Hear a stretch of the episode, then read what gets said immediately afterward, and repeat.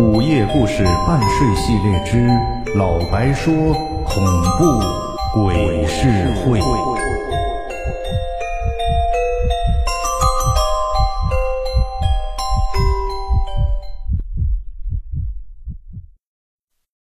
夏天的傍晚，我在店铺泡茶，这时候小刘溜溜达达进来了。哎，你这一天有没有空陪我出去一趟呗？我看他不像开玩笑，我就问：“去哪儿啊？”他咂巴了一下嘴儿：“嗯，去一趟苏州，我要去还愿。”我喝了一口茶水，又看看他：“你不开玩笑啊？”“嗯，当然不开玩笑啊，只是啊，有可能要你帮忙，这费用……”我大概问了他，他是要去啊苏州的一个寺庙。他可能见我问，知道了有戏，就说呀：“这苏州郊外有一座什么山？浙江到苏州也就一百五十多公里。”我看了看日子，后面也没啥事儿，就告诉他呀：“两天后的早上陪他去一趟。”这两天我就研究了一下，就那个小刘说的那个山，基本上没什么信息，也有可能啊，那山本来就不怎么出名。这两天后呢，这小刘和许师傅一起来了，准备上车时候啊。这许师傅问我：“你不带降魔杵吗？”我就一愣：“我带它干什么呀？我带那东西在您面前，那不是关公面前耍大刀吗？”这小刘悻悻一笑：“哎，那那符文什么的总带了吧？”我摇摇头。他们两个看我这样，也就闭嘴了。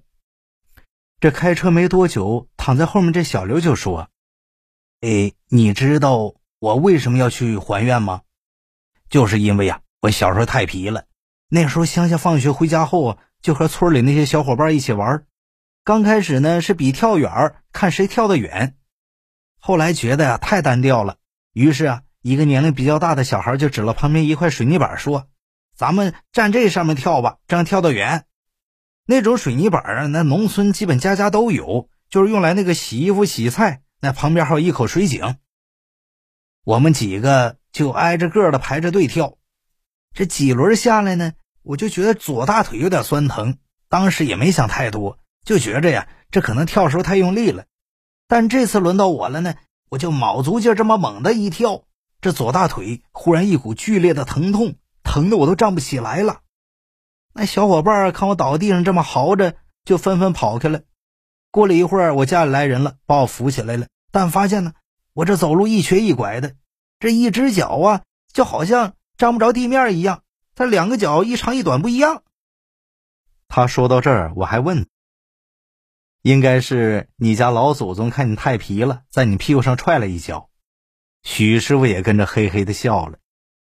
这小刘摇摇头，继续说：“从这天开始呢，我就不能走路了，那下地都下不了。”然后后来又去了上海、北京、广州，那所有权威医院、权威医生都找了个遍呢。结果人家回答都一致：要么再生一个，要么截肢。说是这个大腿上那个主神经已经收缩了，已经到了没法挽回地步了。我爸当时还和大夫说呢，说：“哎呀，我都这么大岁数不生了，就这么一个儿子，我就养他了。”其实啊，我太清楚我爸那意思了。那再生一个，那我肯定会失宠啊！残不残废的样子，到时候不成了家里负担了吗？这时候一这样，我这学也是没法上了，因为这左腿和右腿这明显这都不一样粗啊，根本没法走路。我在家一待就是两年多呀。这有一天，有一个亲戚上门就跟我爸说，他知道一个呀很有名的一个推拿的师傅，他治好的人呢没八千有一万了，不如去看看吧。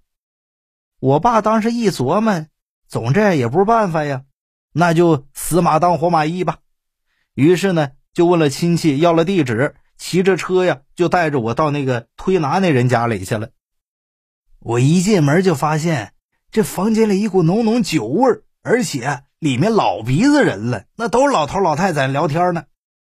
我就看到那床上躺一个女的，那老太太就把这手上沾着白酒给她推拿。那女人呢，还不停在那哀嚎，我就看那老太太的胳膊、大腿那关节就拽着那皮肉，就不停的这么往外抻。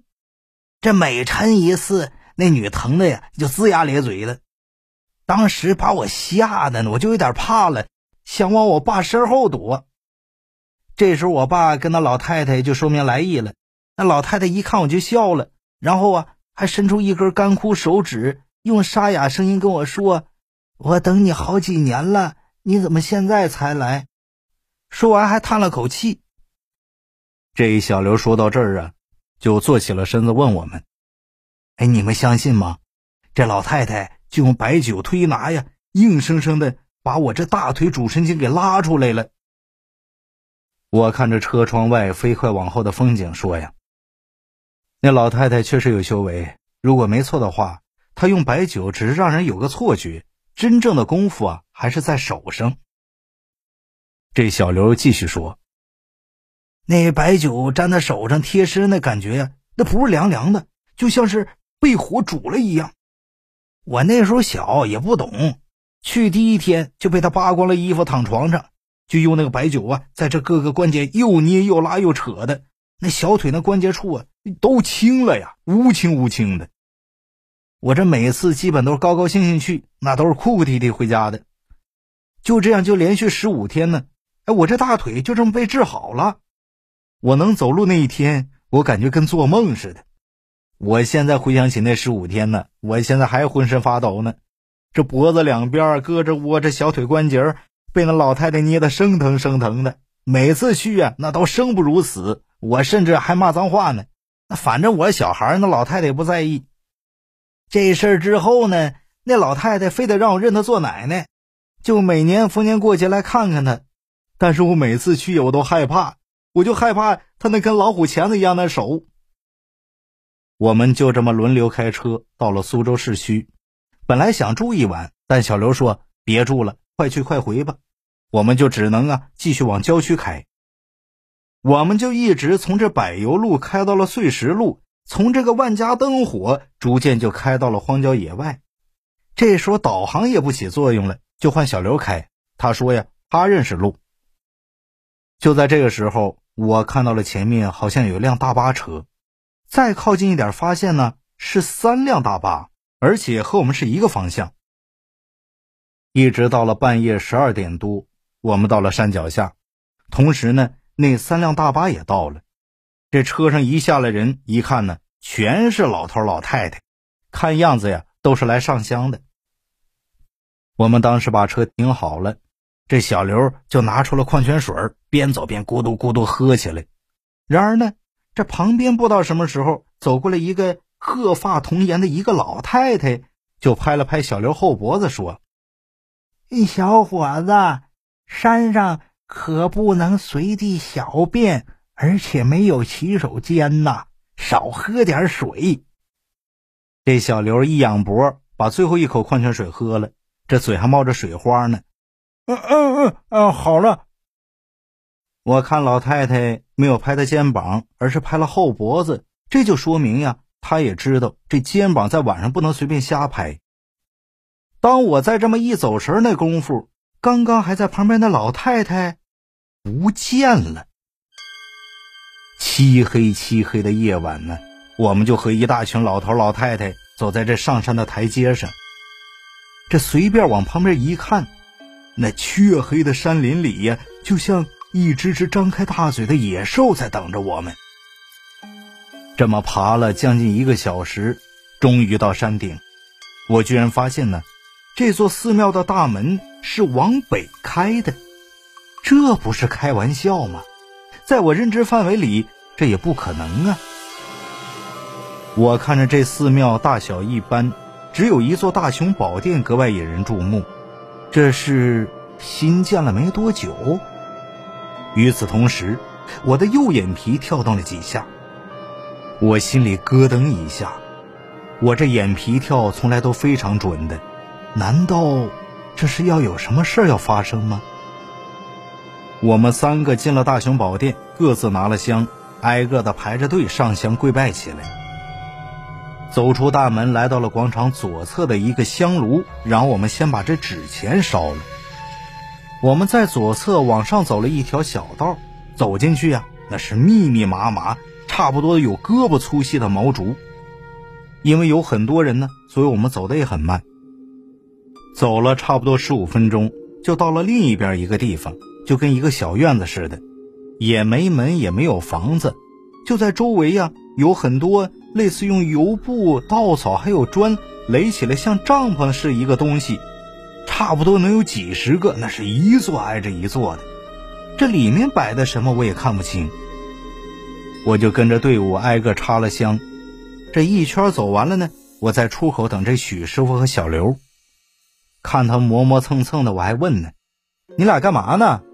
这小刘说：“呀，哎哎，没事儿，就有点尿急。哎呀，你别在这撒尿啊，这地方特邪乎。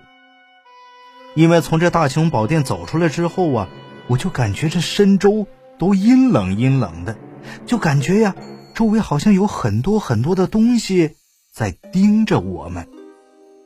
这地方到底有什么？